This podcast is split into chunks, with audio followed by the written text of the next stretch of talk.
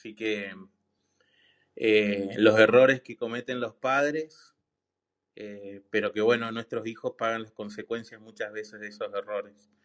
Y, y por ahí la historia que en este tiempo me estaba haciendo mucho ruido era algo que compartió Gustavo en una de las salas que habíamos abierto y que después, bueno, justo por distintas situaciones a mí me tocó también compartir en la iglesia y me acordaba de esos versículos y esa, eh, esas imágenes que se me vinieron a la mente, que era cuando el pueblo de Israel estuvo cautivo en Egipto, y me puse a investigar un poco sobre cuánto tiempo estuvo el pueblo de Israel cautivo en Egipto, y la verdad que ahí me llevé grandes, eh, va, no sé si asombro en realidad, pero la verdad que me ayudó a contextualizar y entender mucho más otras cosas, ¿no? Y, y que era un poco sobre el tema de que que, veníamos a tocar hoy. Eh, no sé si ustedes sabían, la mayoría acá viene de, cultura cristiana y mucha formación, así que quizás sí, pero se habla de que eh, el pueblo de Israel estuvo en Egipto, estuvo 200 años cautivo en Egipto. Y después se habla de 400 años en la Torá, pero hablan del cautiverio en general sería 400 años eh, fuera de su tierra, en tierra de otros, de otros ídolos, de otras creencias, 400 años en total, pero que en Egipto estuvo 200 años. Y trataba yo de, de analizar un poco cuántas generaciones significan 200 años o 400 años. Y 200 años sería más o menos dos generaciones. ¿sí? Y también trataba de entender a ver, yo tengo mis bisabuelos que ellos vinieron de, de Suecia. Ellos vinieron de Suecia, estuvieron en Brasil, de Brasil pasaron a Argentina y ya la tercera generación soy yo. Y la verdad que en mi familia siempre eh, nos acordamos mucho de nuestros abuelos suecos, pero más allá de una foto, yo no, no, no sé dónde ellos vivieron en Suecia, eh, en qué creían cuando ellos estaban en Suecia, eh, hace poco me llegó una info de familia que tengo allá que me contaban de que ellos, había uno de mis vice, vice, bisabuelos que estaban allá, que uno era guardia, guardabosques, era allá en Suecia.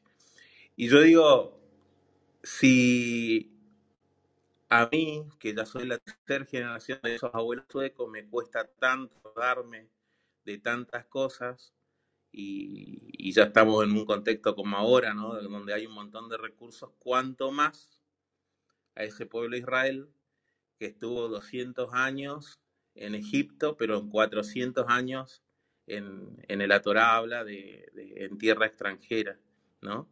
Y ahí, yendo un poquitito ya en el tema, eh, cuando el pueblo de Israel eh, surge un líder levantado por Dios, que es Moisés, para que ellos sean, salgan de ese cautiverio. Eh, la verdad que no solamente el corazón de Faraón se endureció, sino muchas veces el corazón de los israelitas también estaba duro. Porque cuando estuvieron en el, en el desierto, yendo rumbo a esa tierra prometida y después de haber visto la mano poderosa de Dios, porque no nos olvidemos que pasaron ahí un montón de situaciones de que eh, Dios se manifestó al faraón con un montón de situaciones y esto el pueblo de Israel lo vio.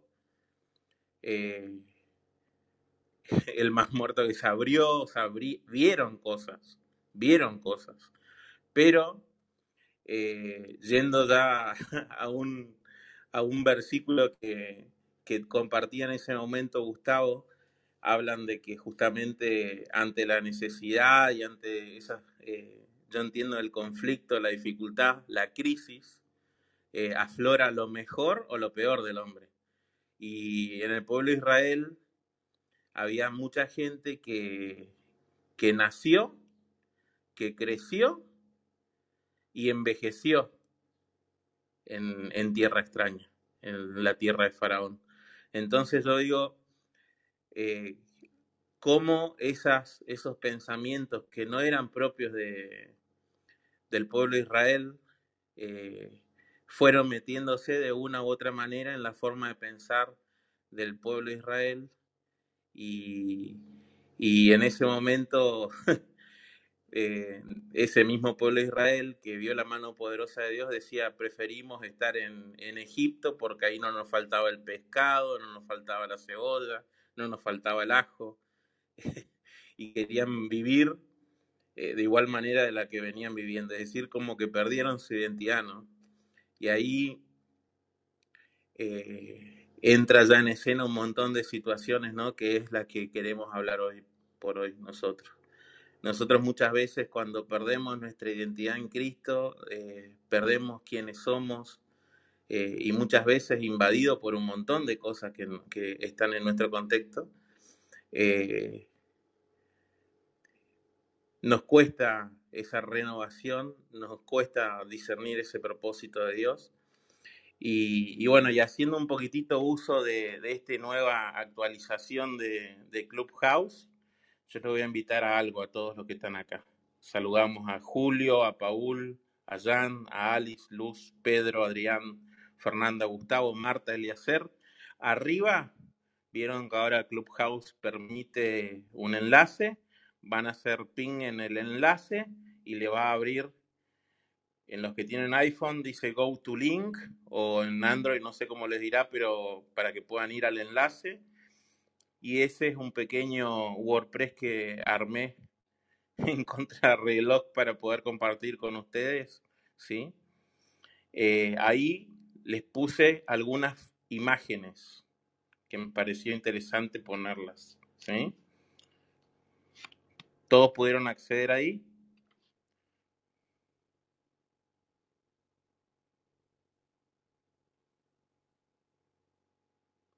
Hola Alice.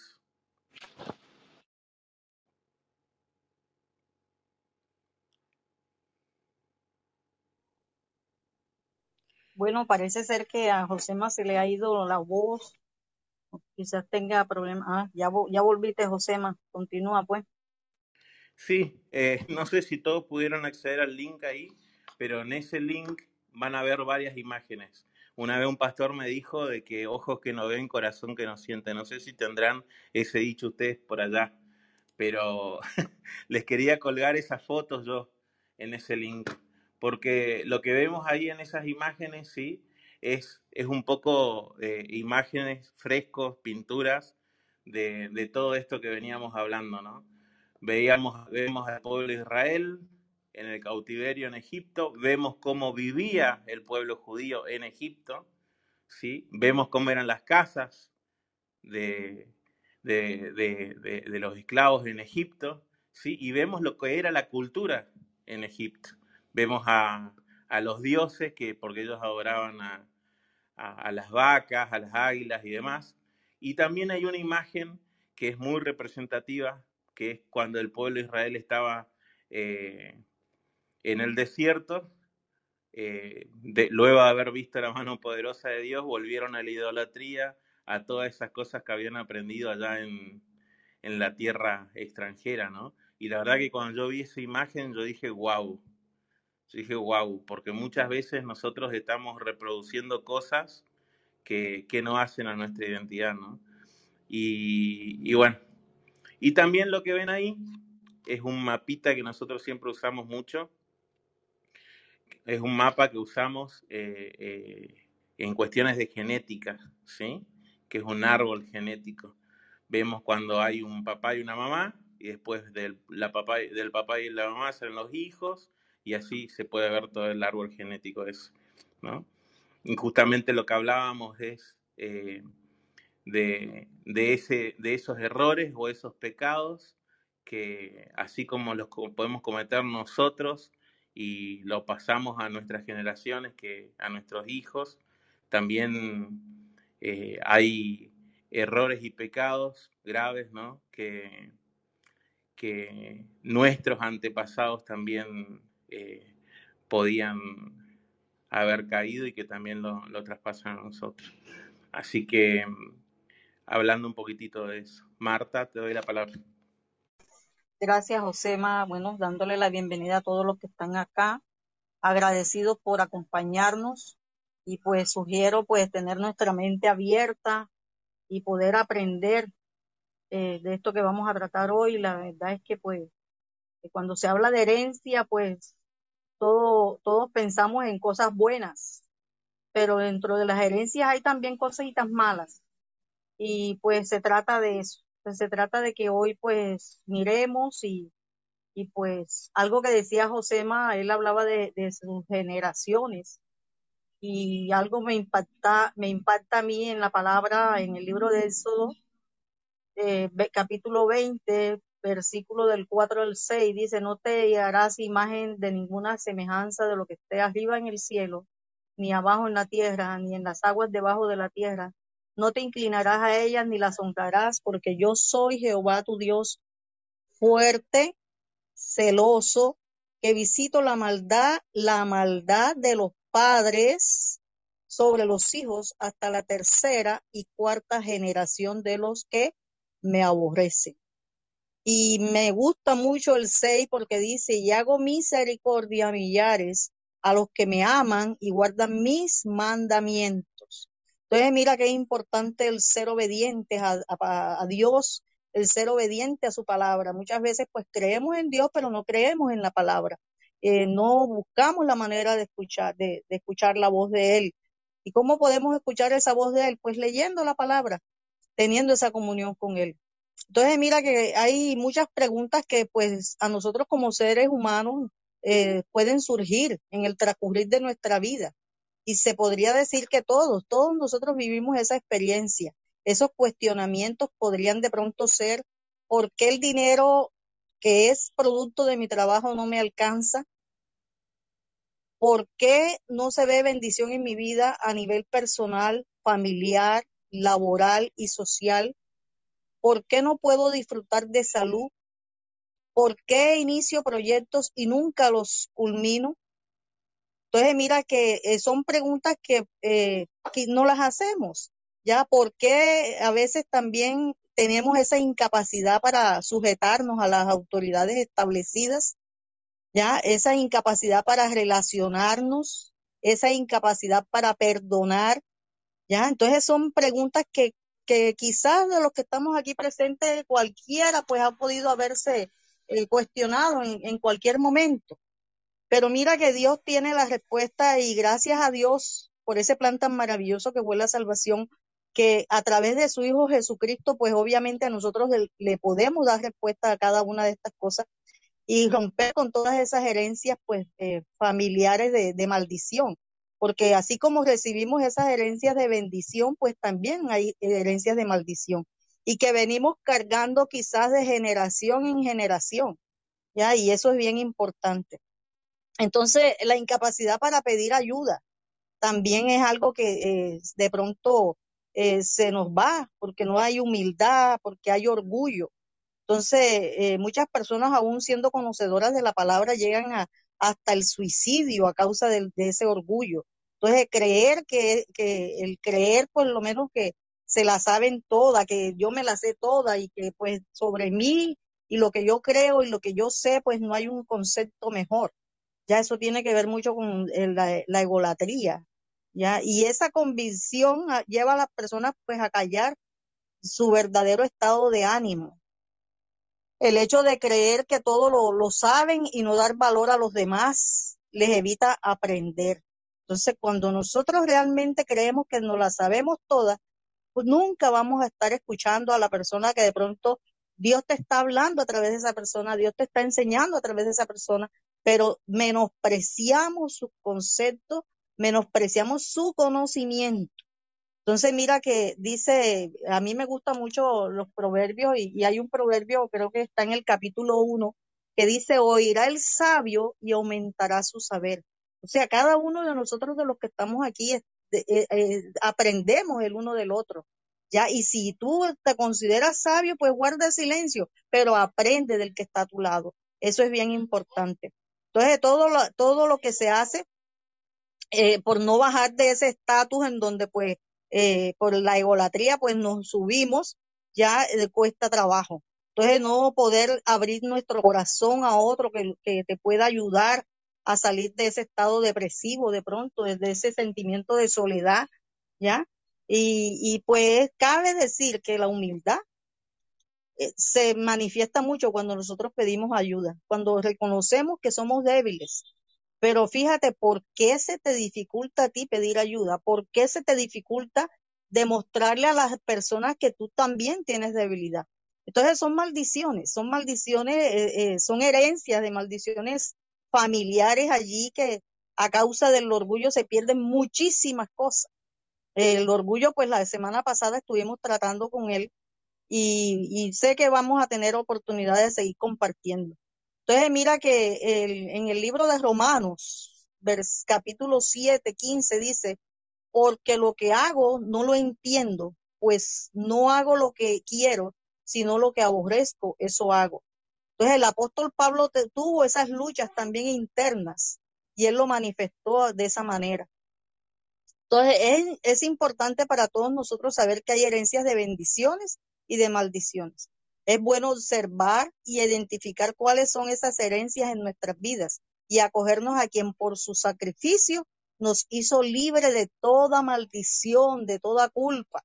Jesucristo rompió con todas esas maldiciones. Basta que nosotros nos acerquemos a Él con esa disposición, con ese reconocimiento de ese, de ese gran libertador que nosotros tenemos, de ese gran salvador que nosotros tenemos, que es Jesucristo. Te cedo el micrófono, José Mágico, para con, continúo. Sabes que estaba viendo, porque, a ver, no sé, le hacer Alice que están arriba, no sé si ustedes pueden acceder al link que puse arriba, porque yo no puedo acceder, no sé ustedes. Sí, ay, perdón, sí, sí accedimos. Yo, bueno, sí, mi esposo y yo sí estuvimos, ya hasta votamos igual. Sí, yo también pude acceder, gracias, y ya hasta lo descargué, gracias. Genial, no sabía si después, porque yo no sé por qué, pero no pude acceder, como es nuevo, estamos probando, vamos a ver. La verdad que eh, a veces no, no, no, no dimensionamos lo profundo que, que lo profundo que es eh, eh, todo esto, ¿no?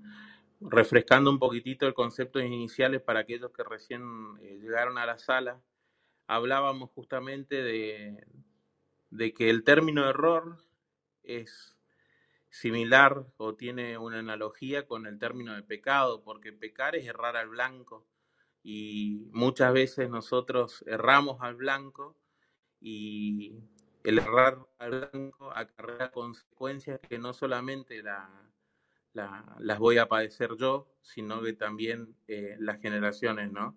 Y traíamos un poco a contexto eh, la vida del pueblo de Israel, que el pueblo de Israel estuvo 200 años cautivo, en la Torá habla de que estuvo 400 años en total de cautiverio, y, pero que 200 años estuvo en, en Egipto. Y esos 200 años representa dos generaciones, es decir, si yo hoy soy José María, yo tengo mis, mis padres, mis abuelos y mis viceabuelos serían los que eh, vinieron de Suecia, ¿no? Pero en este caso serían esas mismas generaciones, pero de, de esa gente que nació, se crió y murió en Egipto. Así por dos generaciones, ¿no? Y que la verdad que cuando uno está en tierra extraña, uno constantemente está expuesto, invadido a un montón de principios, un montón de mentalidades, a un montón de, ideologías, un montón de, idolatrías, y que cuando se pierde esa identidad, cuando se pierde esa identidad, así como le pasó al pueblo de Israel, eh, que aún viendo la mano poderosa de Dios que los liberó de la esclavitud en Egipto, ya estando en el desierto, volvieron a hacer eso que ellos sí sabían hacer, que era adorar a ídolos tal cual lo hacía el pueblo de Egipto, ¿no? Y, bueno, traíamos un poco ese tema hoy sobre la mesa para poder hablar. Y en la parte ustedes van a ver el link, que no sé si todos pueden acceder, yo lo pude colgar, pero no pude acceder, eh, donde hay unos frescos, hay unas pinturas, hay unas imágenes justamente para contextualizar todo esto, ¿no? Ahí van a ver al pueblo de Israel, van a ver cómo vivía el pueblo judío eh, en, esa tierra extraña y, y también van a ver eh, justamente cómo eh, era la, la, idolatría que había en Egipto y cómo al final el pueblo de Israel terminó haciendo lo mismo que, que hacían en Egipto, ¿no? Porque se construyeron un becerro de oro, ellos también, ¿no?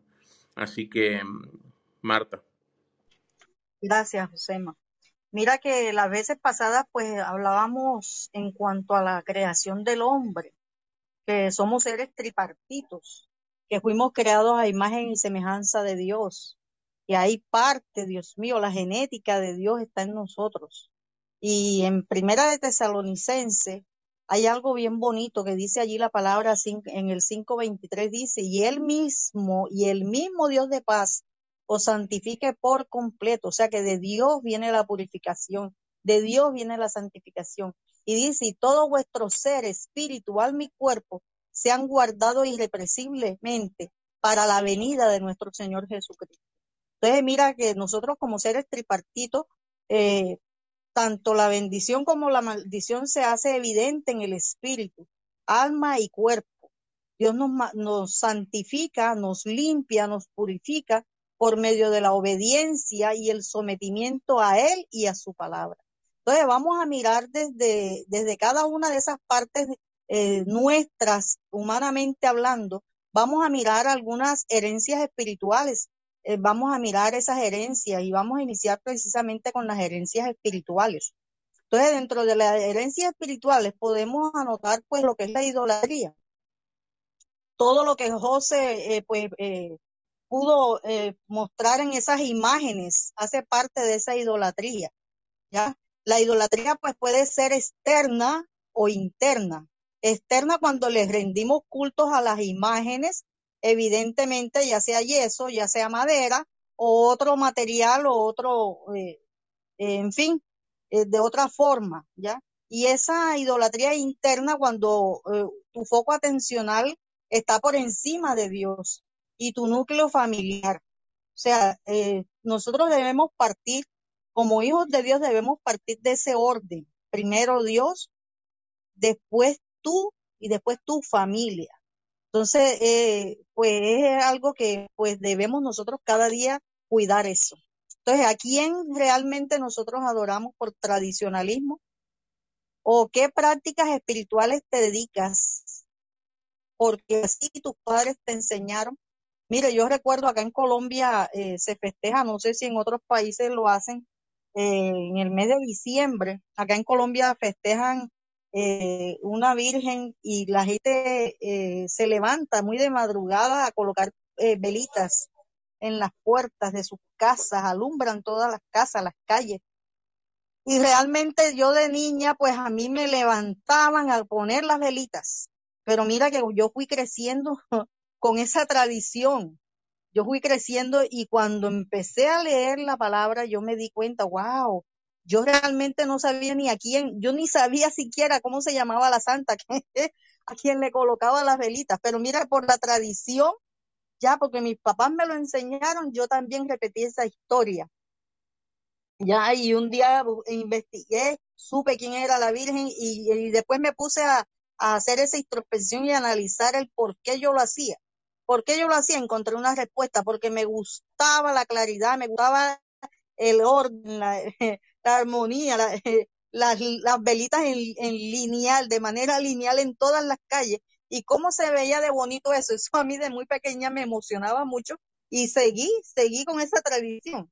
Entonces, ¿cuántas cosas tú, cuántas cosas hemos ah, hecho y seguimos haciendo porque nuestros padres, porque nuestros abuelos, porque nuestros tatarabuelos pues lo hicieron y se viene repitiendo esa historia y que es una historia que realmente, si nosotros miramos dentro de ese contexto bíblico, pues esos principios que Dios estableció para que nosotros estuviéramos bien, viviéramos bien, ya de manera integral, pues se diera, pues obviamente, pues no está en contra, todas esas acciones están en contra. Entonces, ¿a qué prácticas espirituales te dedicas? ¿Por qué? Porque así tus padres lo, te lo enseñaron. Es una buena pregunta y esa pregunta, pues obviamente la respuesta la tienes tú. Ya que quizás podría ser hechicería, adivinación, pronóstico del futuro, vaticinio, eh, encantamiento, brujería, adoración a los astros, y ya, entonces, pues todo eso es para reflexionar y que nosotros podamos identificar y obviamente pues acercarnos más a, Dios cada día. Entonces, eh, ya que solo la palabra de Dios debe regir nuestras vidas y decisiones, que realmente yo no soy quien para decirte, ni señalarte, ni cuestionarte, no, yo estoy en la misma posición de pecadora que tú y que todos los que estamos aquí presentes, lo, aún los audio escuchas. Entonces me permito compartirte lo siguiente, eh, eh, que pues a través de la palabra he aprendido y que a mí me sirvió mucho y, yo pude renunciar a todas esas herencias de, maldiciones y pues em, poder acceder al reino de Dios, poder tener esa identidad como hija, como reina de Dios y poder seguir avanzando ya eh, de esa manera tan gloriosa que Dios lo manifiesta, que dice que tú y yo somos como la luz de la aurora, que de aumento en aumento hasta que nuestro día es perfecto. Entonces, mira, eh, yo encontré por lo menos eh, no adoración a los astros. La palabra en Deuteronomio 4:19, la Biblia es un libro universal, ya que de pronto algunas, algunas eh, religiones de pronto cambian algunos textos, de pronto, en fin, pero la Biblia es un libro universal y todo, en todas las Biblias aparece la misma el, mismo escrito. Entonces mira que en Deuteronomio 4:19 dice allí, además, cuando miren hacia los cielos y vean el sol, la luna y las estrellas, todas las fuerzas del cielo no caigan en la tentación de rendirles culto. El Señor su Dios se los dio a todos los pueblos de la tierra. O sea, mira que eh, se presentan momentos en donde nosotros caemos, como ya te comenté, pues en ese tradicionalismo ya, o quizás por convicción propia, por deseo propio, ya, de hacer cosas que violan los principios que Dios nos ha dado. Entonces, el hecho de adorar la creación más que al creador es importante. Y eso hay que tener muy claro que acarrea maldición a nuestras descendencias si nosotros no hacemos un pare con esto. Entonces, otro punto, pues, eh, hablando de, de, esa herencia de maldición espiritual, es no adorar a los ángeles. En Apocalipsis 22, 8 y 9, dice Juan allí, yo Juan soy el que oyó y vio estas cosas, y después que las hube oído y visto, me postré. Mira que el apóstol Juan, ese discípulo amado de Jesucristo, dice que él se postró para adorar a los pies del ángel que me mostraba estas cosas. Pero él me dijo, mira, no lo hagas, porque yo soy consiervo tuyo, de tus hermanos los profetas y de los que guardan la palabra de este libro. Adora a Dios. Entonces, mira qué, qué interesante esto. La palabra es bien clara. ¿Por qué muchas veces nos hacemos quizás los orejas sordos, perdonan, perdonen la expresión, y leemos la palabra y la palabra nos habla y Dios nos sigue hablando, pero seguimos en esa misma actitud de ese pasaje que, que eh, José me mostraba en las imágenes, en donde había un pueblo esclavizado, pero que ese pueblo, eh, eh, Moisés lo iba sacando a libertad, pero ellos, ellos seguían mirando atrás y adoloridos iban saliendo a la libertad, pero estaban muy pendientes a lo que dejaban atrás. Entonces, que no seamos nosotros como aquellos y que nosotros pongamos un par en nuestras vidas para cortar todas esas raíces de herencia de maldición que no nos traen nada bueno y que vamos a marcar, a malmarcar a nuestra descendencia. Entonces, otro, otro punto es el no adorar al hombre, llámese varón o hembra. Ya muchas veces adoramos a los políticos, adoramos a los, a los líderes religiosos. Pues eh, eh, hay una idolatría tremenda con algunos líderes religiosos. Ya adoramos al esposo, adoramos a los hijos, ya eh, a los mentores, ya nos adoramos a nosotros mismos, ya nos creemos, mejor dicho, acá en Colombia hay un término que dice, eh, que habla mucho de, de, que, mira, se cree como la última Coca-Cola del desierto. Entonces, mira que el adorarnos nosotros mismos. Nosotros podemos ver en el libro de Daniel una historia de Nabucodonosor, que ese hombre llegó, si lo miramos desde el punto de la psicología y, la psiquiatría, pues llegó a un estado mental deprimente, un trastorno mental en donde pues eh, se, se dice que él comió, se creyó animal y comió hierba, hasta hierba comió, y todo porque a causa de su orgullo, a causa de esa soberbia, el no reconocer a Dios en su vida, el creerse que él sí podía, que él solo podía.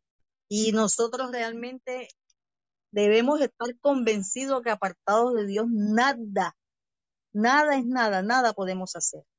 Entonces, pues es poder eh, mirar eh, también la manera como el apóstol Pablo, ya en cualquier momento él no aceptó que le adorasen. Dice, eh, hay una historia en el libro de los Hechos, capítulo 28 del 1 al 6, en donde el apóstol Pablo pues llega a una isla y, tomando él una víbora, los nativos de esa isla esperaban que la víbora lo mordiera y él quedara mu muerto allí, pero fíjate que como no murió, por la misericordia de Dios y por esa, ese, esa manera como Dios lo guardó, él no murió, pero los nativos de la isla empezaron a verlo a él como Dios y él, él no, él no aceptó eso. Entonces, muchas veces caemos en esos vacíos, ya en adorar a las personas que están a nuestro lado de alguna manera u otra.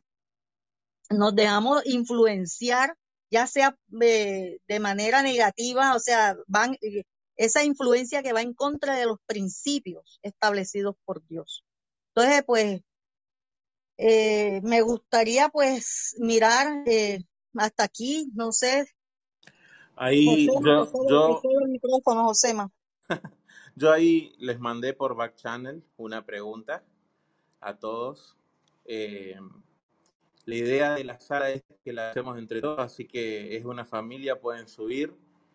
Eh, por ahí no, no me gusta ser invasivo, de mandarle directamente la solicitud de que suban, pero aquellos que quieran subir eh, o que son caritas eh, más conocidas, digamos, sí, capaz que se lo haya mandado, pero bienvenidos a, a la sala, ¿sí? La idea es que ustedes, yo creo que en esto de crecimiento para todos, yo hoy lo que estaba por aportar Marta era lo siguiente, ¿sí?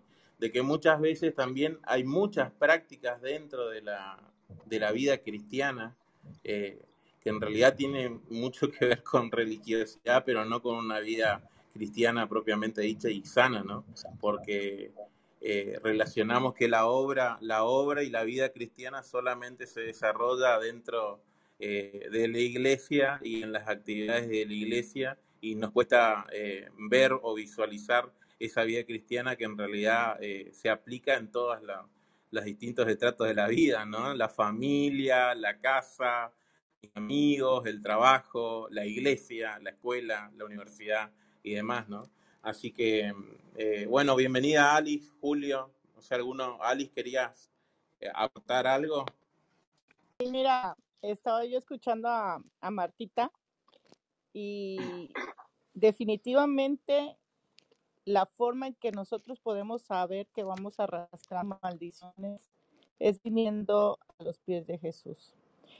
Y el Espíritu Santo es el que te va a estar guiando y te va a ir mostrando qué es lo que vienes arrastrando generacionalmente. Bueno, en mi caso fue mucha brujería, hechicería. Tuve una tía abuela que era medium.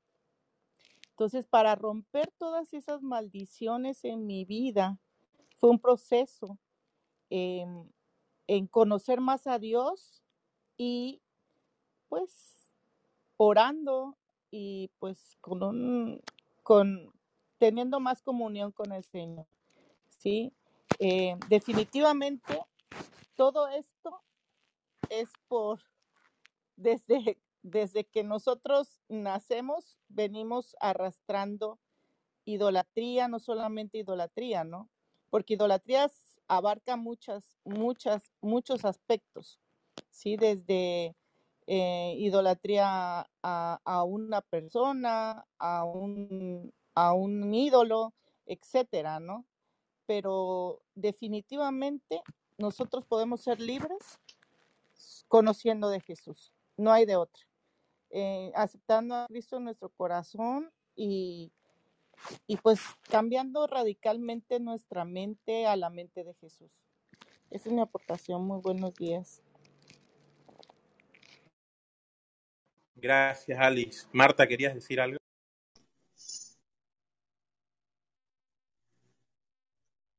Pues eh, eh, continuamos acá. Eh, me parece muy importante, Ali, lo que has dicho.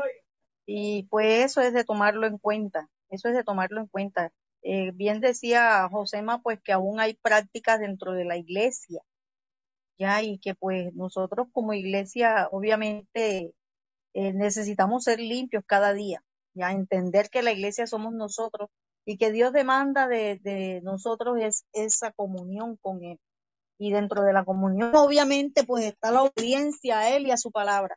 La palabra es, eh, de Dios es lo único que a nosotros pues rige nuestras vidas. Entonces pues les comentaba eh, el caso ya de, de, siguiendo acá con el tema, les comentaba el caso de Pablo en donde Pablo pues él mismo le dijo a, los nativos que no, que él no era Dios. Entonces nosotros podemos eh, también mirar, Isaías está aclarando un punto bien importante de la historia. Los adoradores de ídolos no tienen ojos espirituales, aunque tienen ojos físicos, aunque tienen oídos físicos, no tienen oídos espirituales. Entonces, miren, Isaías, me permito leerles, porque de eso se trata, no es la palabra mía, ni la palabra de José, la que va a, pues, a mostrarnos nuestras equivocaciones, porque igual, pues, obviamente también nosotros estamos en la misma línea, como ya les comenté. Entonces, en Isaías 44, 8, 19 dice, no temáis ni os amedrentéis. No te lo hice oír desde la antigüedad y te lo dije. Luego vosotros sois mis testigos. No hay Dios sino yo. No hay fuerte. No conozco a ninguno. Los formadores de imágenes de talla, todos ellos van, son vanidad. Y los más preciosos, y los más preciosos de ellos para nada es útil. Y ellos mismos son testigos para su confusión, de que los ídolos no ven ni entienden quién formó un dios o quién fundó una imagen que para nada es de provecho. He aquí que todos los suyos serán avergonzados. Mira que dice, todos los suyos serán avergonzados, porque los artífices mismos son hombres. Todos ellos se juntaron, se presentarán, se asombrarán y serán avergonzados a una. El herrero toma la tenaz, trabaja en las ascuas, le da forma con los martillos y trabaja en ello con la fuerza de su brazo. Luego tiene hambre, le faltan las fuerzas, no bebe agua y se desmaya. El carpintero tiene, tiene la regla, la señala con al, al margen, al magre, lo labra con cepillos, le da figura con el compás, lo hace de forma de varón o semejanza de hombre hermoso para tenerlo en casa. Corta cedros y toma ciprés y encinas que crecen entre los árboles del bosque, planta de pino que se críe, que se críe en la lluvia. De él se sirven luego el hombre para quemar y toda y toma de ellos para calentarse, enciende también el horno y cuece panes, hace además un dios y lo adora, fabrica un ídolo y se arrodilla delante de él. Parte del leño quema en el fuego, con parte de él come carne, preparan un asado y se sacia. Después se calienta y dice, oh, me he calentado, he visto el fuego. Y hace de sobrante un dios, un ídolo suyo. Se postra delante de él, adora y le ruega diciendo, líbrame, porque mi Dios eres tú. No saben, mira qué importante esto el 18, no saben ni entienden porque cerrados están sus ojos para no ver y su corazón para no entender. No discurre para castigo consigo, no tiene sentido ni entendimiento para decir, parte de esto quemé en el fuego y sobre sus brasas cocí pan, hacé carne y la comí. Haré del resto de él una abominación, me postraré delante de un tronco de árbol. Entonces mira el, el Isaías cómo, cómo aclara y quise leer, pues no tomando en cuenta el tiempo, leer todo esta, este pasaje porque es bien interesante. Es bien interesante. Mira que el mismo Dios pues está hablando allí a través de Isaías, ¿ya? Nosotros también podemos ver, hay un teólogo apologeta que, es Tim Kenger, no sé si alguno acá pues ha escuchado de él, y expresa, eh, él expresa lo siguiente, nuestra sociedad contemporánea no, es, no se fundamenta en diferentes de las antiguas, no es fundamentalmente diferente a las antiguas. O sea, podemos mirar esta sociedad actual con la, las imágenes que, que mostraba Josema. Cada cultura está dominada por su propio grupo de ídolos. Cada uno tiene sus sacerdocios, sus símbolos y sus rituales. Cada una tiene sus altares, ya sea torres de oficinas, spas, gimnasios, estudios o estudios donde deben ser llevados a cabo los sacrificios para procurar las bendiciones de la buena vida y evitar el desastre. ¿Qué son los dioses de la belleza, el poder, el dinero y el éxito? Sino las mismas cosas que han asumido proporciones místicas en nuestra vida y en nuestra sociedad. Entonces, mira que él está, este varón aquí está hablando precisamente de esa idolatría, que es esa idolatría interna, ya la manera de pronto también como nos aferramos al trabajo, nos aferramos muchas veces pues a, a la belleza, ya, eh, eh, o tener ese, ese síndrome narcisista, ya, eso es tremendo eso. Entonces mira que la manera como eh, el éxito, el poder, la lucha de poder, todo eso, eh, por esa lucha de poder, ¿cuántas cosas hace la humanidad para alcanzar ese señorío, para alcanzar ese poderío? Entonces son esas, todas esas, todo eso hace parte de esa herencia de maldición espiritual. Pues vamos a, estar tratando este tema y obviamente pues hoy ya estamos tomando, hemos tomado la parte del espíritu. Y, y bueno, más adelante en otra, en otra sala, pues vamos a mirar esa, esa maldición, esa de maldiciones, pues en la parte almática, y después vamos a mirarla en la parte física, ya en nuestro cuerpo físico. Vamos a estar hablando, pues obviamente, de, la, de las enfermedades, de la salud y todas las promesas que Jesucristo nos ha dado, ya eh, cuando nosotros accedemos a entrar en su, a su reino.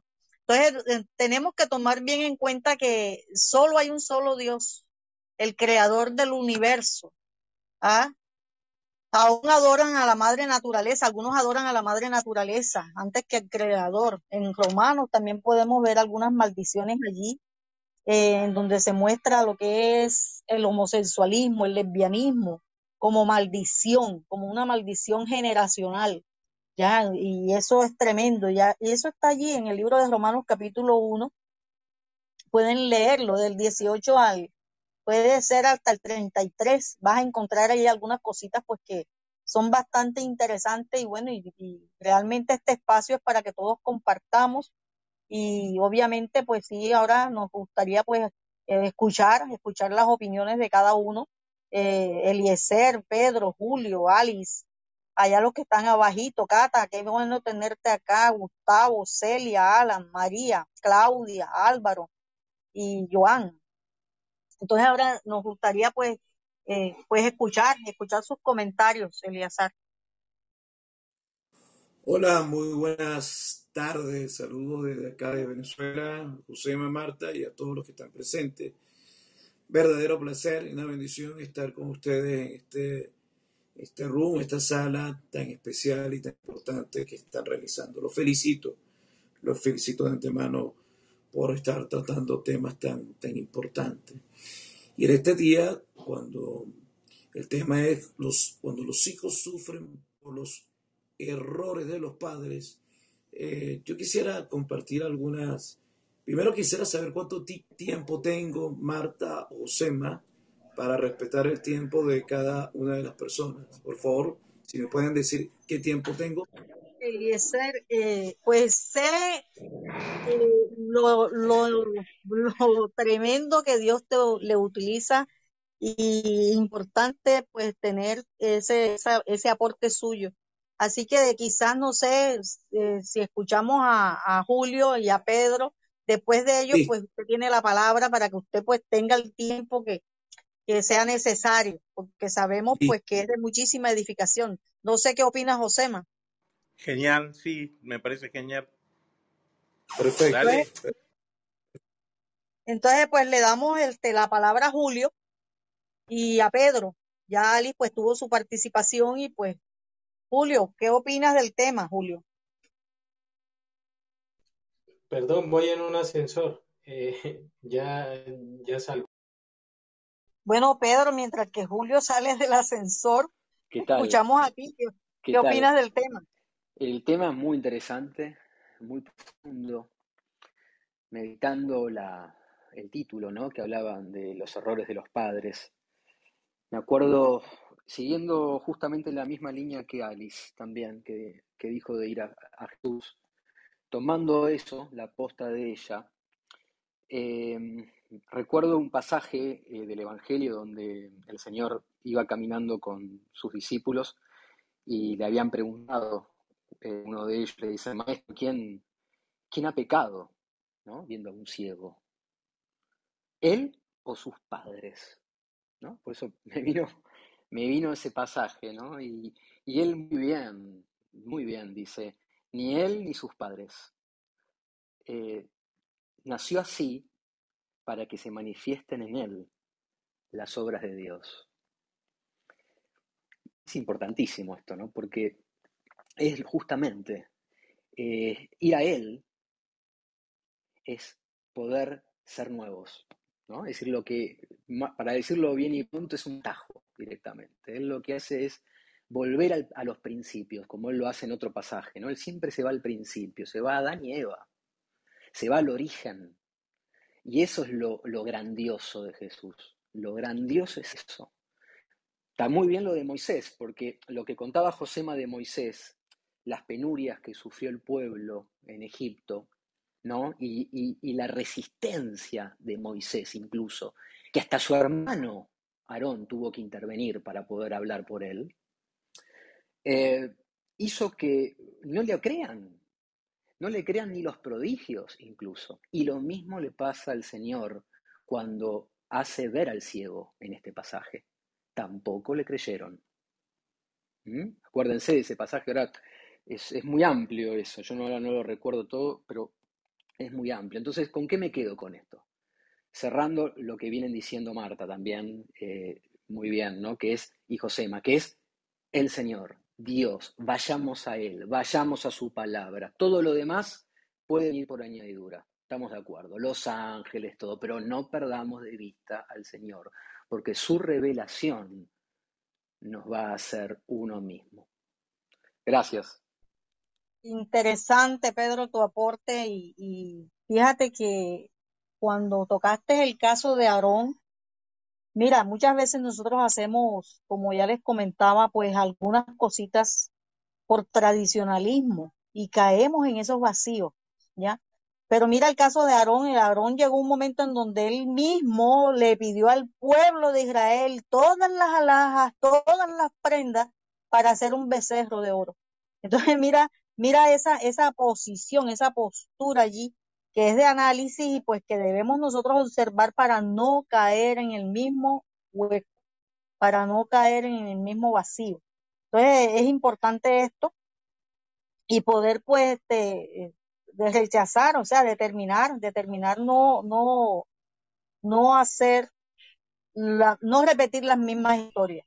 Jesucristo nos hace nosotros nuevas criaturas, nuevas criaturas, y eso debemos estar convencidos. Julio, ahora sí, tienes la palabra, Julio.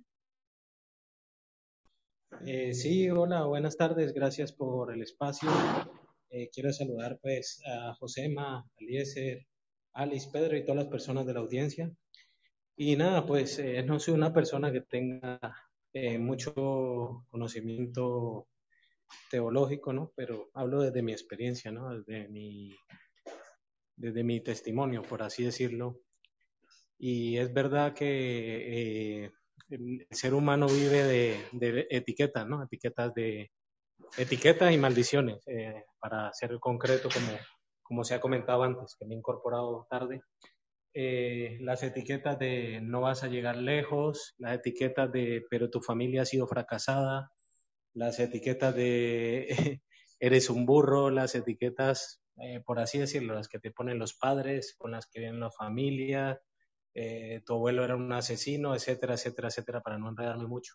Pero cuando conoces del Señor, sabes que todo eso se puede romper y que, Totalmente, dice tu palabra, totalmente. eres, eres una nueva criatura, eh, viene el conocimiento, porque Dios no viene a buscar, eh, a ver si recuerdo bien la frase, Dios no viene a buscar personas con conocimiento, sino darle conocimiento a las personas que escoges. No, sé si lo he expresado bien.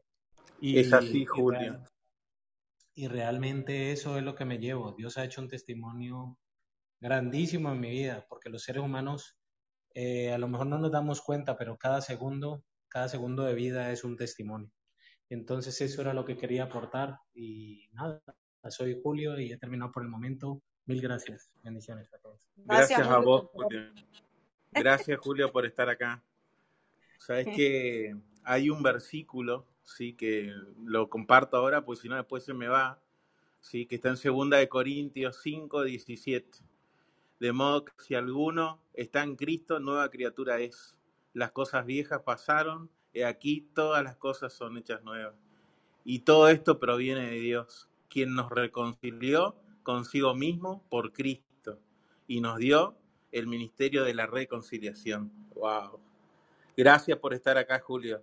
Yo primera vez que te veo, pero te invito a participar siempre que puedas de la sala y unirte al club y, demás. Así que sos bienvenido. Y gracias, Pedro, también.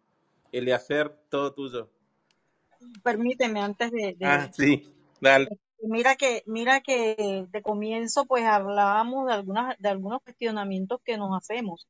Y lo importante pues que estamos coincidiendo y es el ser esas nuevas criaturas en Cristo Jesús. Ya todos sabemos eso. Pero entonces, ¿qué nos, qué nos eh, podría ayudar a mejorar, a cambiar de pronto en esa parte conductual, en esa parte comportamental, la calidad de vida, pues el sometimiento precisamente a Dios, el sometimiento a su palabra, el poner en práctica su palabra, cada principio que está allí, cada estrategia que nos da, estrategias de negocio, estrategias. Entonces, una de las preguntas que eh, eh, presentaba al principio, ¿por qué el dinero que se produce, que produzco con mi trabajo no me alcanza? tienes que empezar a mirar la parte esa, cómo tú administras el dinero. Ya poder saber que tampoco al dinero tú tienes que ponerle tu confianza. Tú puedes poner tu confianza en Dios, no al dinero, porque Dios es el que da el poder para hacer la riqueza. De él es el oro y es la plata. Otra pregunta, pues, que me, me eh, la coloqué, es el hecho de, de por qué a veces iniciamos proyectos y nunca los culminamos. Porque hay una maldición ahí de procrastinación sea, el procrastinar es una forma de evadir usando otras actividades como refugio para no enfrentar una responsabilidad que ya tú te estás haciendo, una acción o una decisión que debemos tomar en nuestras vidas. Y eso es bien importante. Entonces, pues yo realmente complacida de estar de ustedes acá. Ahora sí, Eliazar, abrimos nuestros oídos para escuchar lo que Dios tiene a través de ti ahora. Gracias. Gracias, Marta. Excelente exposición de Pedro. Y saludos de Julio, Alice y todos los que están presentes. Gracias, Josema. Este, no, no me ha tomado una, una 40. este, bueno, otra cosa que estamos nosotros. Es muy importante el tema y lo he escuchado con la mayor atención posible. Comencemos con algo de mi punto de vista, de mi opinión. Cuando los, los hijos sufren por los errores de los padres. Creo que lo primero que debemos, de mi punto de vista, tomar en cuenta es que todos cometemos errores. Todos, absolutamente todos cometemos errores. Eh, todos fallamos y todos experimentamos en algún momento algo que algunos han buscado de filosofar y buscar la medida de rebajar o eh, ese término llamado fracaso, que es como viene, viene a ser la otra cara de la moneda, la otra cara moneda de, de lo que se llama el éxito, errores y fallos, fracasos y lo contrario indiscutiblemente es el éxito. Entonces el éxito viene es parte de, una de las caras de la, moneda. Alguien ayer, en el día de ayer, estuvimos conversando, eso a las 11 de la noche, un room de liderazgo, y le indicaba eso, que indiscutiblemente, pues, la mayoría de las personas cometemos errores y Dios así lo sabe. Dios hizo al hombre perfectible, pero por causa de la toma de decisión del ser humano, ese primer hombre, esa primera pareja, tomaron una decisión y su decisión fue la independencia, independencia del gobierno de Dios, independencia de eh, transgredir el pacto. Tenemos que tomar en cuenta que según, de acuerdo a las escrituras, Dios estableció y ha venido estableciendo un pacto o, o estableció pactos con, con el hombre. Eh, y con Adán y Eva los hizo, ¿verdad? Tal cual a su semejanza y todo esto, pero en el momento que ellos transgreden el pacto por causa de acceder al- a la proposición que estos dos son, esta, esta pareja vienen a ser la sangre por la cual todos los hombres se le ha prefijado el tiempo y ha hecho la familia, todo esto. Eh, el, el error de ellos, indiscutiblemente, eh, la, transgresión de ellos afectó indiscutiblemente a los hijos y, y- y a la humanidad por completo, a la humanidad. De allí que compartía con, con, con, con algunos amigos la disfuncionabilidad eh, presente dentro de, de los hogares. A partir de ese momento entra una, por causa indiscutiblemente del error de dos, que son los que fueron hijos, varón y hembra, y el error de ellos eh, eh, tuvo grandes consecuencias en el desarrollo de la humanidad.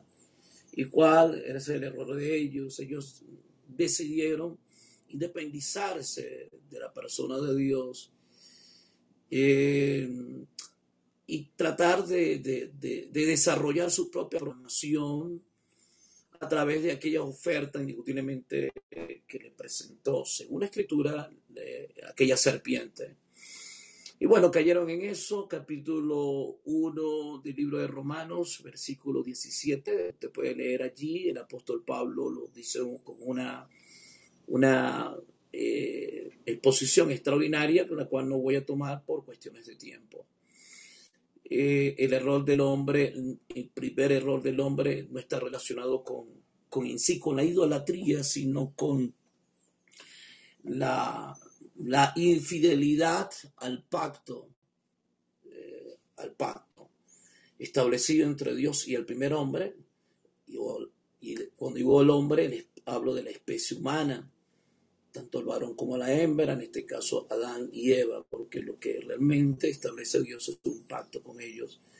Pero ellos han decidido, decidieron quebrantar dicho pacto y ese quebrantar ese, ese pacto, porque así bien lo dijo el profeta Oseas, que ellos quebrantaron el pacto. Entonces, a partir de quebrantar ese pacto, eh, indiscutiblemente empieza a ver una serie de consecuencias que podríamos llamarlo, como bien dice Marta, una serie de maldiciones este, bien puntuales y una, eh, una serie de cosas que afectan a toda la humanidad.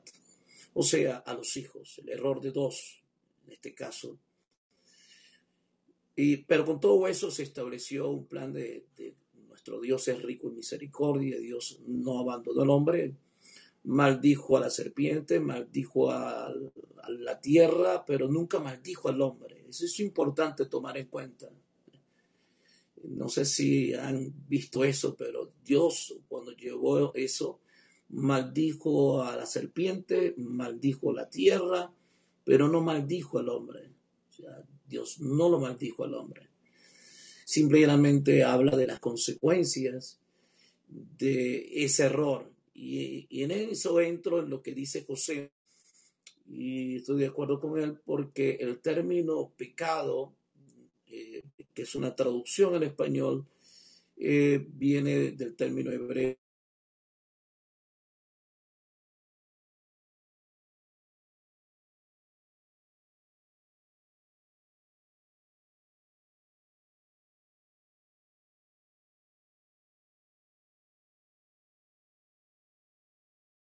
Y es lo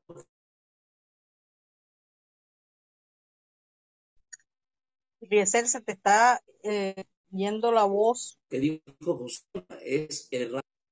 ¿Me escuchan? Pues ahora sí se te está escuchando. ¿Me escuchan? Ahora Sí, sí, ahora sí. Ok, perfecto. Decía que me, mm, eh, Josema, por el error de dos que representan dos padres, sufren al inicio de la creación, sufren toda la descendencia de esos dos padres llamados Adán y Eva. Estamos hablando cuando los hijos sufren por los errores de los padres. A partir de la independencia de esos dos padres al gobierno de Dios y a eh, lo establecido por Dios en el pacto que hizo con ellos, ellos transgreden el pacto en función de aquella propuesta que se le había establecido engañosamente a aquella serpiente. Al transgredir el pacto, indiscutiblemente hay una serie de consecuencias donde hay unos juicios. Dios maldice la serpiente, que es el ser que indiscutiblemente eh, hace la propuesta. Dios maldice aún la tierra, pero Dios no maldijo al hombre. Quiero que tomen esto en cuenta porque bíblicamente Dios no maldice como tal al hombre. Le dice que va a haber una serie de consecuencias, pero no lo maldice como tal. Eh, número dos, ese, ese error de estos dos padres que indiscutiblemente trae una serie de consecuencias, eh, entre ellos entra eh, lo que es la disfuncionalidad que hoy perciben o se viven dentro de los hogares. Los hogares, aun, no sé si han tratado ese tema, se pueden clasificar como hogares o, o familias funcionales o familias disfuncionales, familias que funcionan y familias disfuncionales. Y la familia funcional no es sinónimo de familia perfecta, que no tiene errores, que no tiene sino una familia que ha entendido sus roles, eh, eh, roles, ha entendido prioridades, ha entendido, eh, tiene bien claros sus...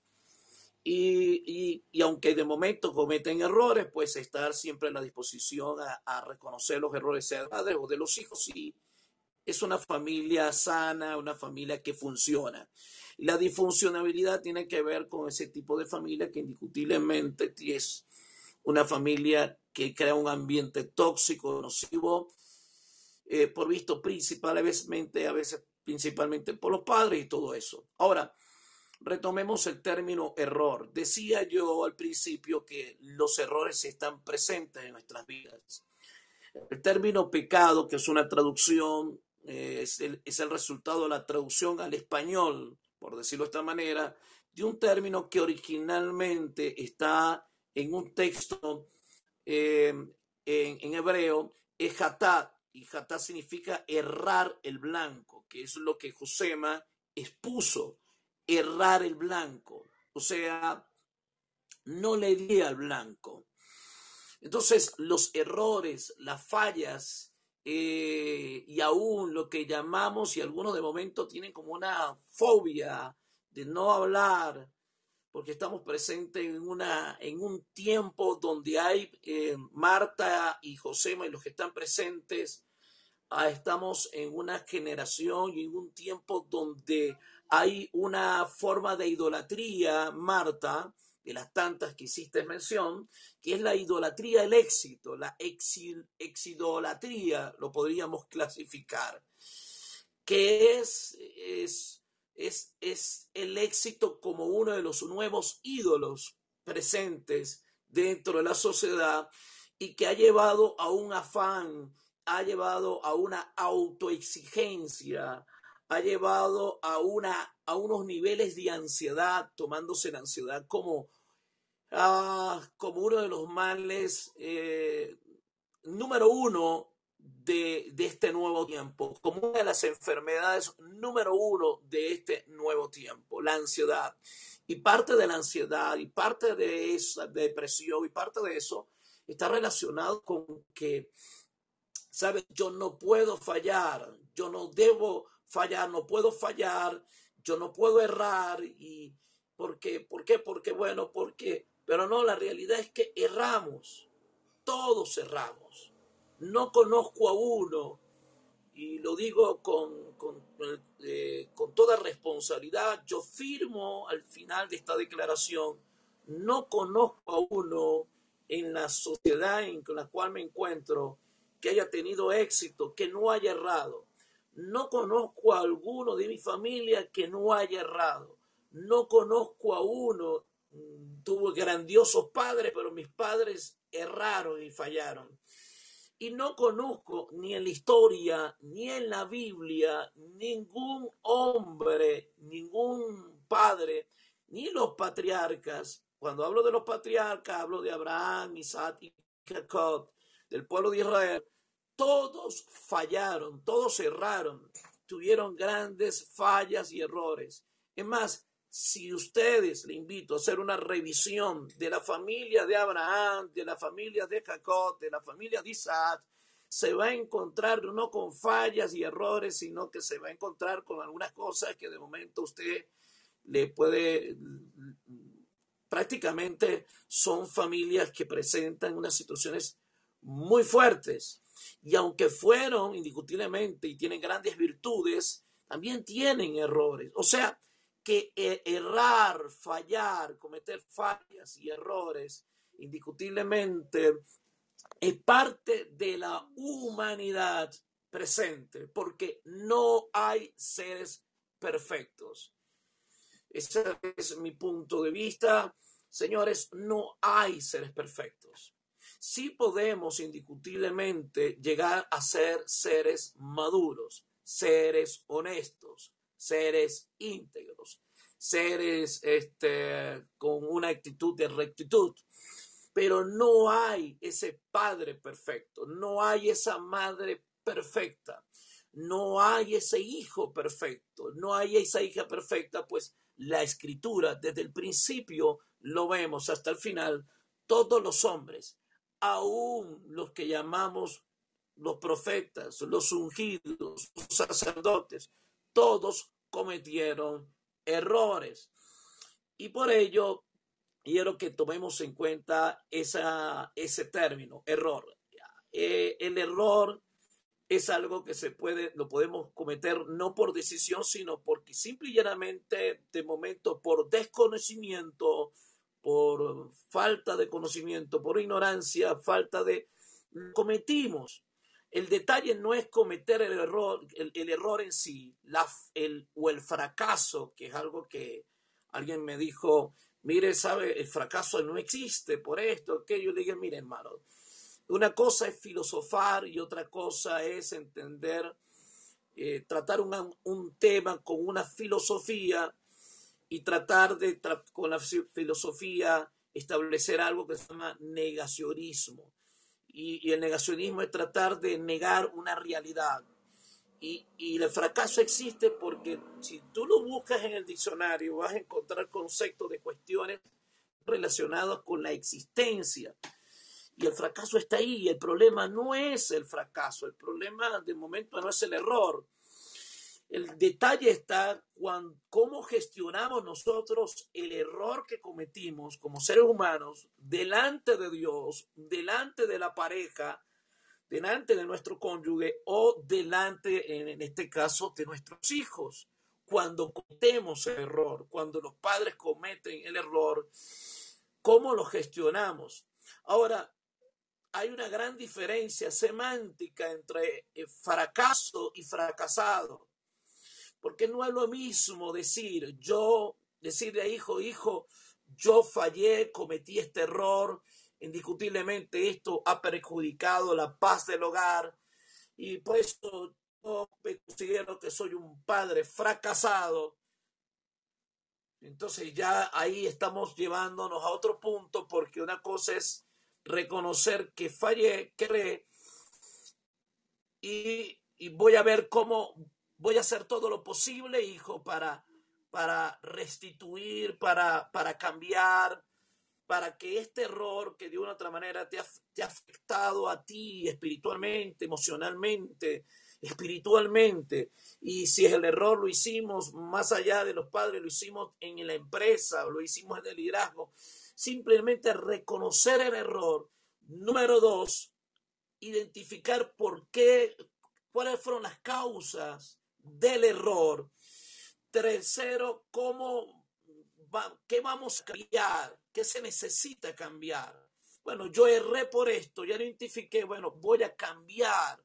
Y allí muy importante, este, discúlpeme que hable rápido porque no quiero extenderme, pero eh, de allí la, importan- la importancia de la misericordia, de la cual se hizo mención que Dios es rico en misericordia y en la cual Salomón dijo que el hombre que reconoce su fracaso y, reconoce su pecado, o reconoce su fracaso y eh, se aleja del pecado o se aleja del error, o sea, toma conciencia que cometió un error y hace todo lo posible para no volver a cometer el error. Entonces dice que la misericordia y el favor de Dios estará sobre su vida porque nuestro Dios es rico en misericordia. Y allí está el detalle, o sea, va a volver otra vez indiscutiblemente a manifestarse ese, ese favor sobre nuestra vida. Así que como padre, yo he cometido como padre errores que han afectado a mis hijos. Yo como de momento como esposo he cometido errores y fallas.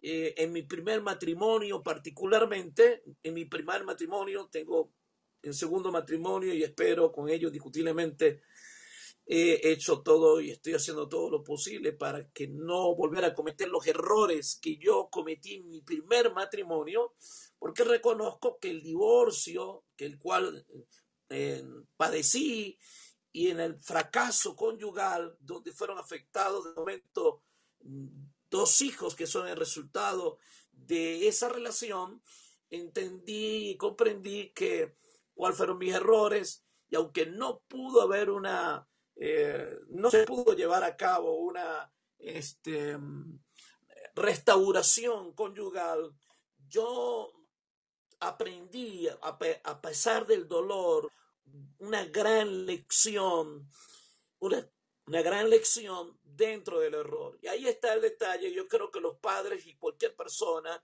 tenemos que aprender a tomar en cuenta. El que tú que hayas cometido un error no te has fracasado. O sea, no asimiles en tu mente y no mezcles la falla con tu identidad.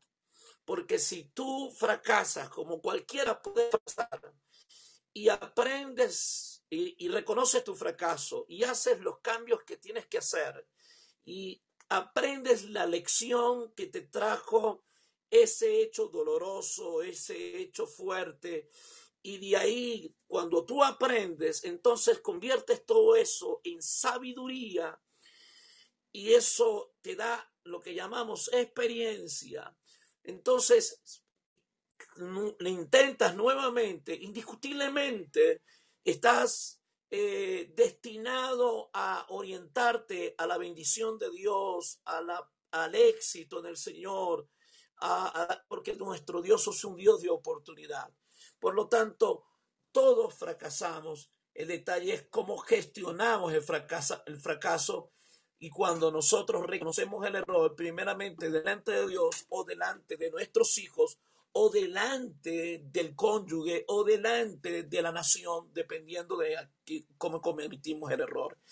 Hacemos las, lo que lo acabo de decir, reconocemos, hacemos un análisis por qué cometimos el error y buscamos no cometerlo, aprenderlo de la lección y continuar la vida, porque la vida Dios establece que aunque el justo caiga siete veces, se va a volver a levantar.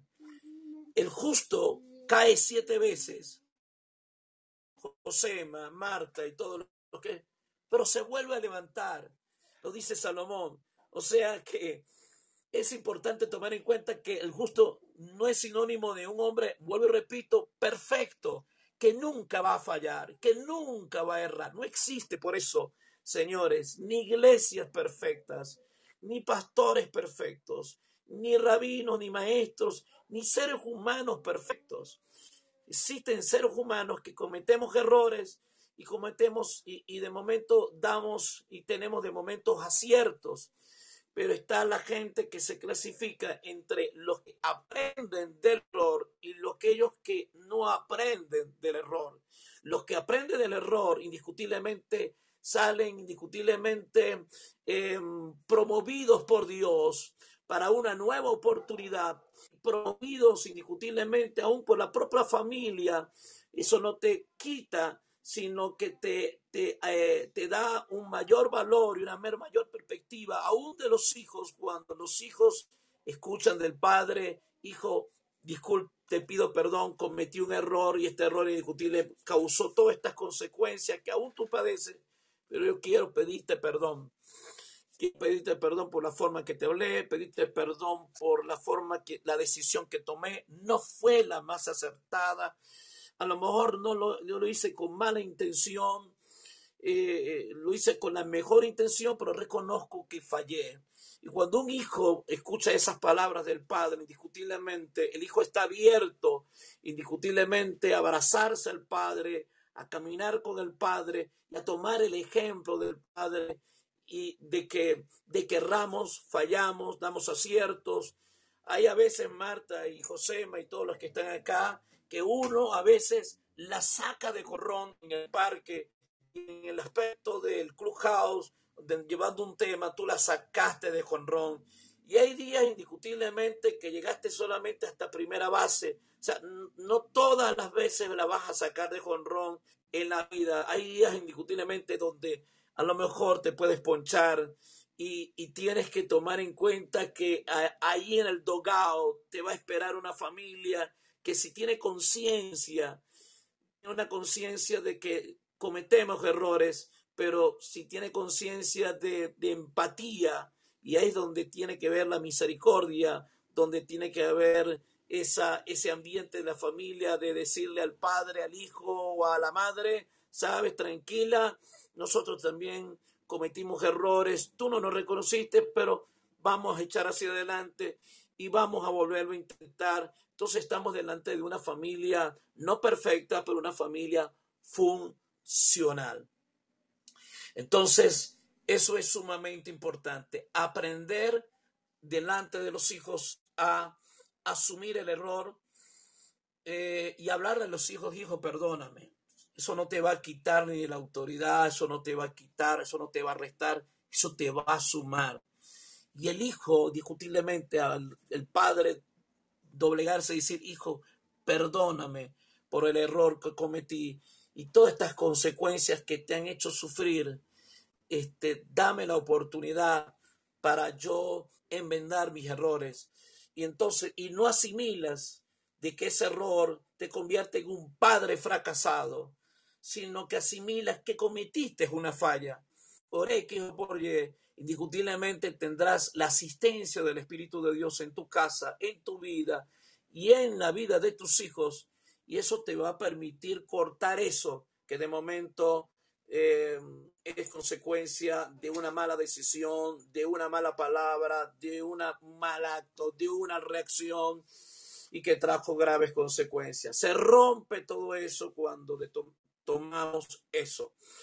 Y entra la bendición de Dios, como dice eh, Pedro, estuvo hablando Julio y todo eso.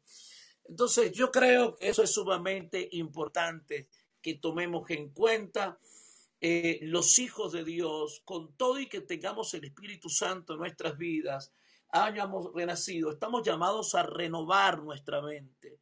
La renovación de nuestra mente tiene que ver con eso, llevarnos a un estado de madurez, empezamos así como unos niños en el Señor, pero estamos llamados después que fuimos libres, después que todo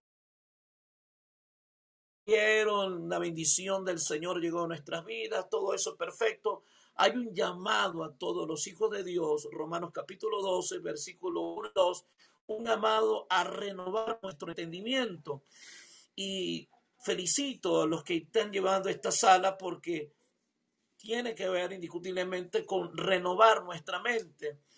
Y esa renovación mental nos va a permitir tener un entendimiento más ajustado, más claro mm, de nuestro rol, de nuestro ser, de nuestra identidad, conforme a la verdad de Dios y nos va a permitir gestionar indiscutiblemente y darle al blanco, como dice Josema, darle al blanco a través de la renovación de nuestra mente, darle al blanco conociendo la voluntad de Dios que es buena, que es perfecta, que es agradable y alcanzar madurez.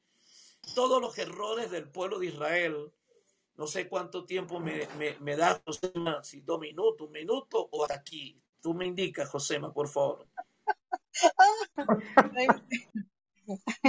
me dice, se acabó, stop, chao, no hay problema. Eliezer, gracias, gracias por tu participación.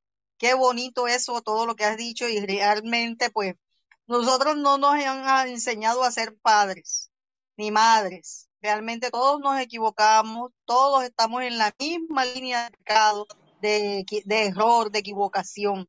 Entonces, pues lo importante es pararnos allí en la brecha y tomar en cuenta pues que en Cristo Jesús somos nuevas criaturas y ir identificando todas esas, esas creencias de, maldición generacional, familiar, pues que obviamente en Cristo Jesús ya somos libres los que creemos y permanecemos en Él. Realmente pues ha sido un gusto, vamos a darle la palabra a Gustavo, ha sido un gusto estar con ustedes compartiendo este tema. Y, bueno, hoy tratamos esa parte espiritual, esa herencia espiritual. El, la próxima semana, si Dios nos permite, vamos a mirar esa parte almática, esa parte del alma, las herencias eh, familiares, eh, ya en la parte del alma y el cuerpo, que son, van a ser dos temas bastante interesantes y pues vamos a estar allí avanzando con eso.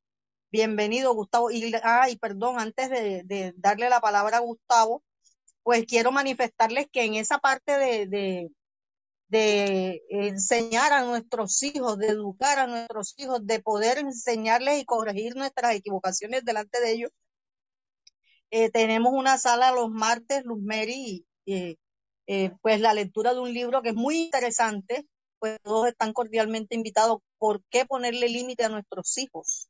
Entonces eso nos va a enseñar pues a, conocer muchas cositas y pues vamos a ir ahí aprendiendo. De eso se trata. Gracias le damos a Dios por el Club eh, Gustavo, bienvenido. Bendiciones, Gustavo.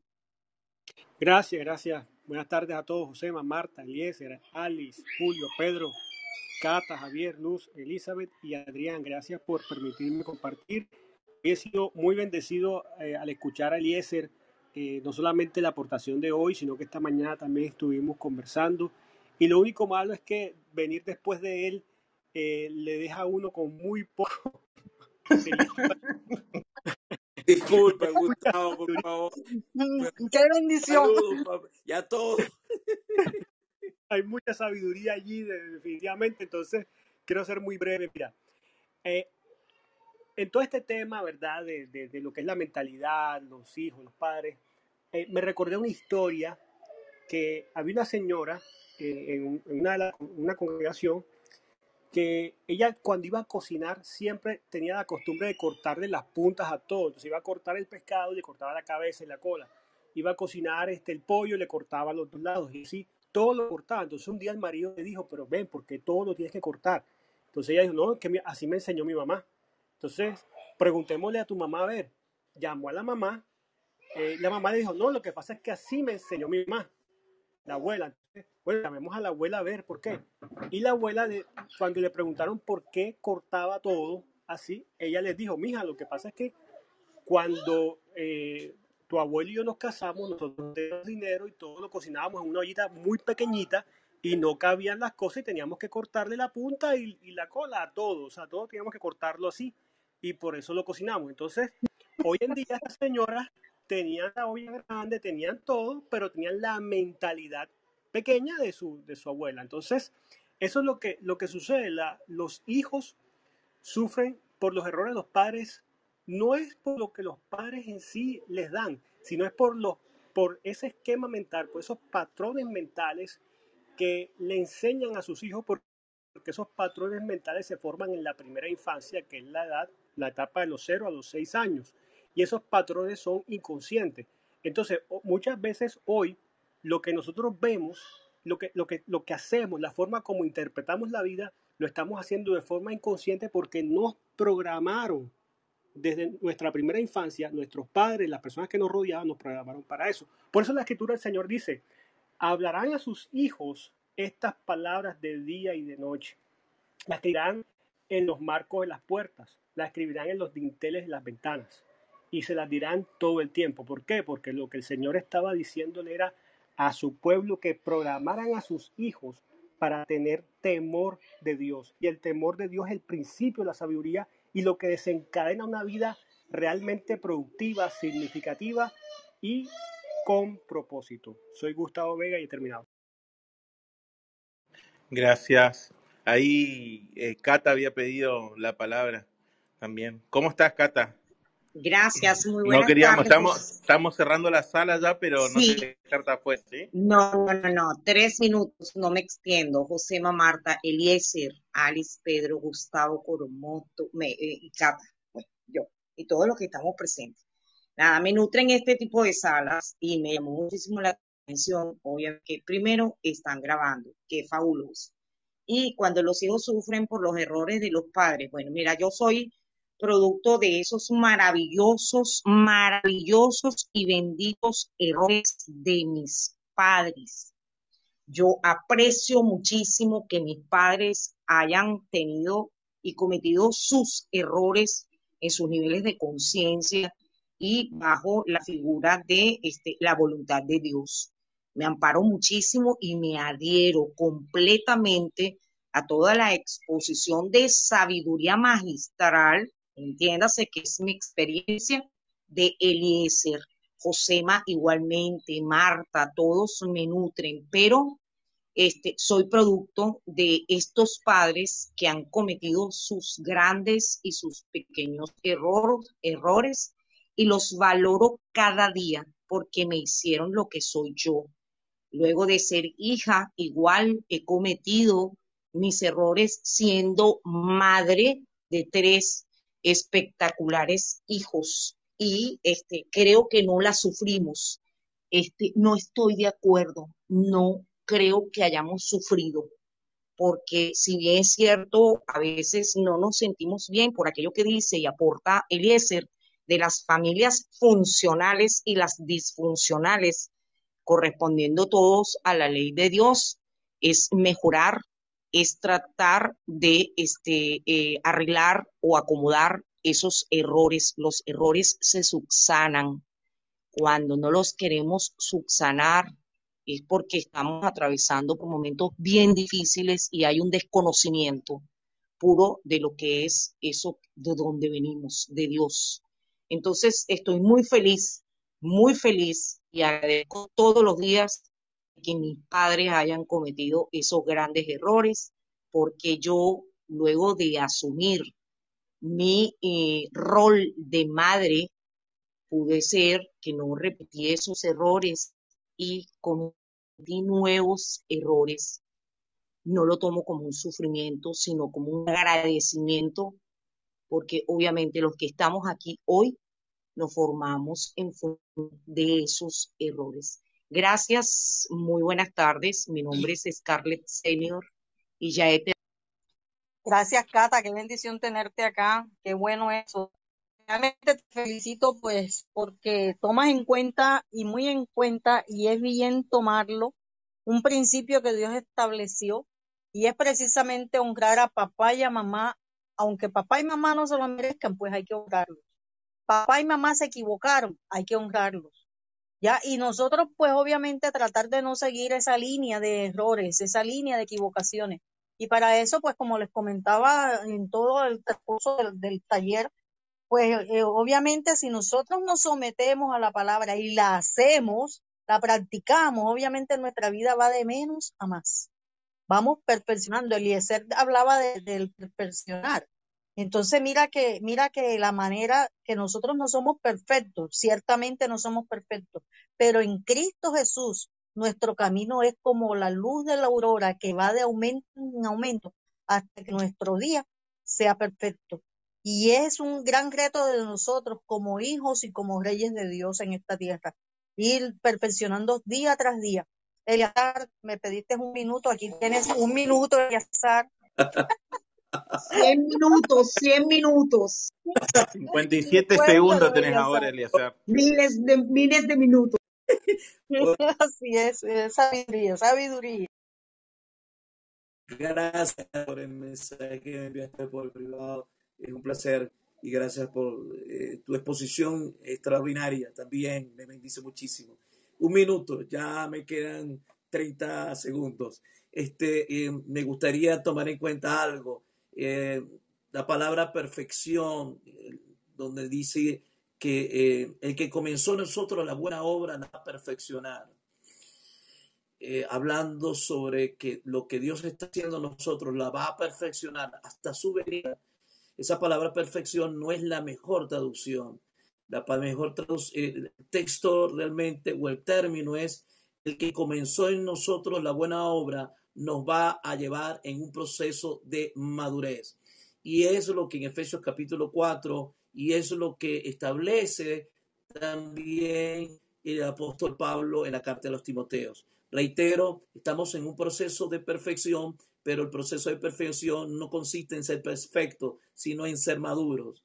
El padre puede ser inmaduro, pero puede pasar de- a través de la experiencia, del error y reconocimiento y todo eso a reconocer el error y aprender una lección y de allí adquirir sabiduría y ya posteriormente entonces ya, ya, ya tiene, alcanza, desarrolla un nivel de madurez. O sea, ese error no lo va a volver a cometer porque aprendió de sabiduría. Quiero finalizar con esto, una, una frase que me encantó y con esto termino, que es de Benjamin Barber. Por favor, Benjamin Barber. Yo no divido, dijo cuando le preguntaron a Benjamin Barber. Yo le preguntaron, ¿cómo divide o clasifica usted a la gente?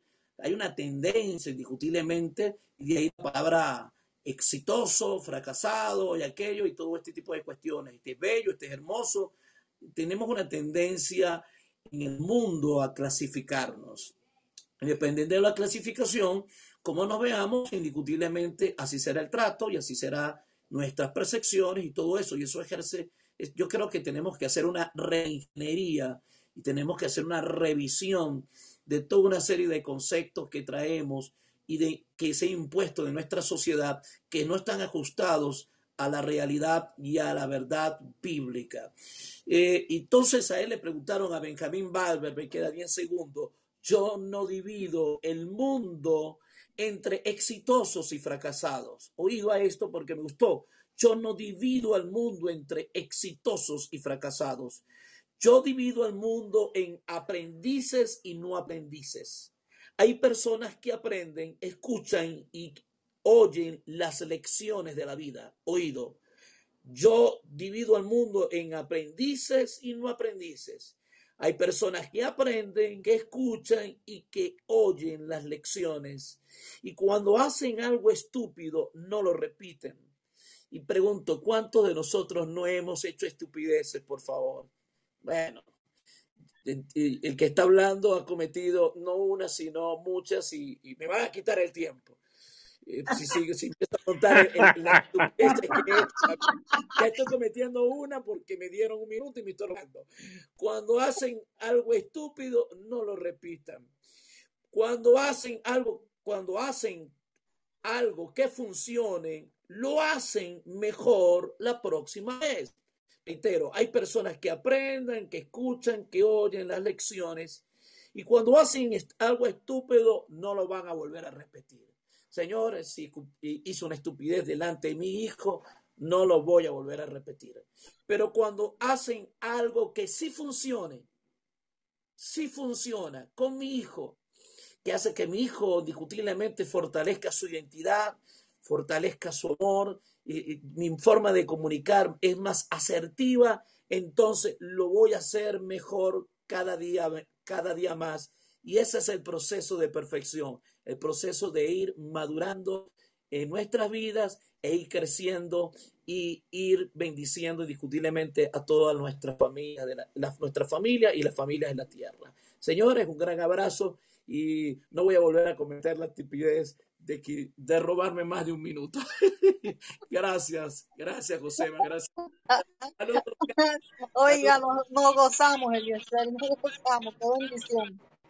Josema, Bueno, eh, a ver, a los que se quedaron hasta por hasta de último, les mira, recordamos el, que está el, la el aplicación, está la aplicación de Emprendiendo con Dios, ¿sí? Está muy buena porque ahí van a poder salir para todos lados, al, al Telegram, a, a- a las salas de Clubhouse, ¿sí? A, a qué más. Josema, yo le veo la mano levantadita a Edwin, no sé, pero yo no lo puedo subir. Como que pesa mucho él. Es capaz, tam- tenés que salir de la aplicación y volver a entrar, porque no me deja subir, subir.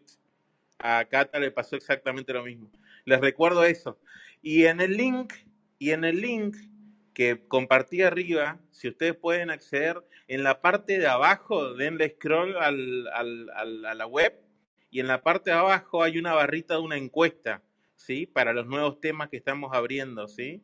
Hasta ahora está ganando el de eh, desarrollo profesional, cabeza a cabeza con familia, así que los invito a pasar por ahí. A ver, Edwin, vente para arriba, a ver.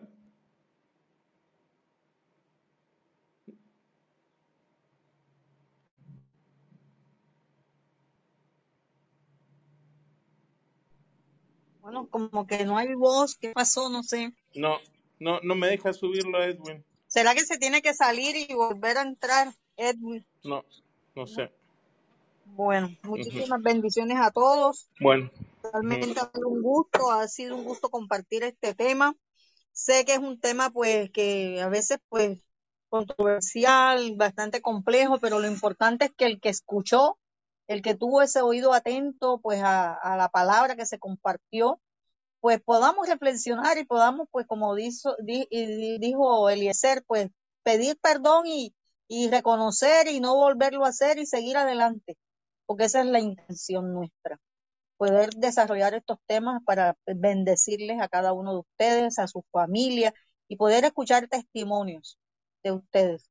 Así que bendiciones. Josema, cierras tú la sala. Así es. Chao, Pedro, Gustavo, Eliazar, Luz, Elizabeth, Adrián, Genal, Marta, Milagro. Gracias por estar acá. Chao, chao. Gracias por compartir. Chao, gracias. Chao, chao. Gracias a todos. Chao.